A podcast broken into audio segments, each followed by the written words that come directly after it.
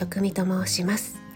大人の給食室今日も聞いてくださってありがとうございます。このラジオは聞くだけでこれだったら簡単だし作ってみようかなと思っていただけるようなレシピを配信しています。YouTube、インスタ、Twitter もやってますのでそちらの方もよかったら遊びに来てくださいね。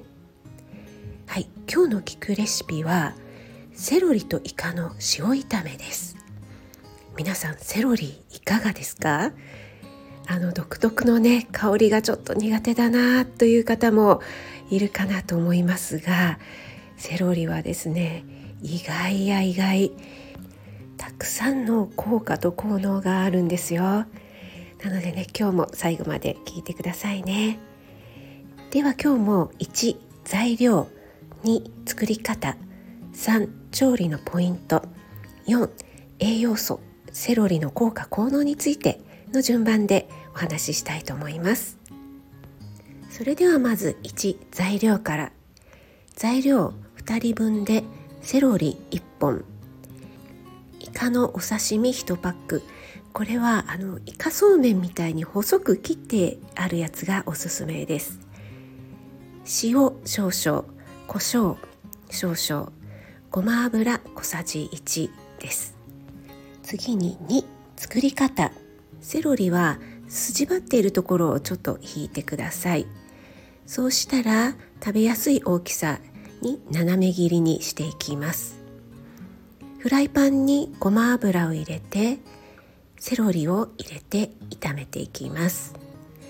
塩コショウで味をつけて最後にイカ刺しを加えてさっと炒めたら完成です。イカ刺しはですね生でも食べられるので本当にさっと炒めるだけでいいと思います、はい、とっても簡単ですよね今日も。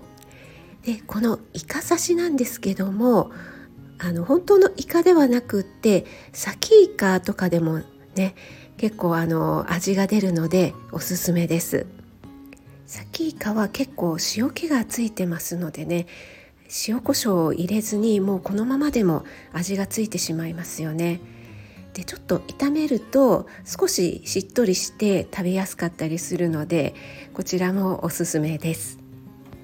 はい、調理のポイントについてはもうお話ししてしまったので最後の4セロリの効果効能についてお話ししたいと思います。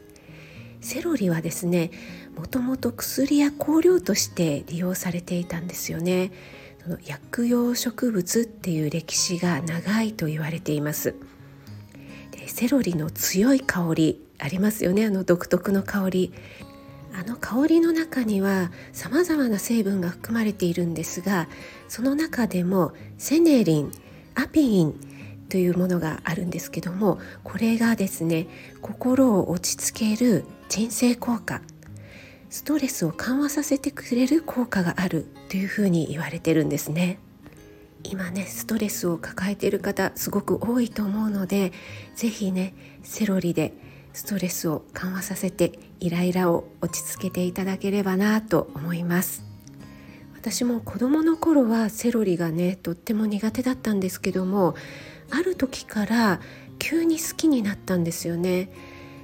ああいう癖の強い野菜っていうのはその野菜でしか味わえないものがあるので一度クリアしてしまうと逆に好きになってしまう癖になってしまうっていうところがありますよねはい今日の聞くレシピはセロリとイカの塩炒めそしてセロリにはイライラやストレスを緩和させてくれる人生効果があるよというお話をさせていただきました。今日も最後まで聞いてくださってありがとうございました。少しでも役に立ったなと思った方はコメント気軽に入れてくださいね。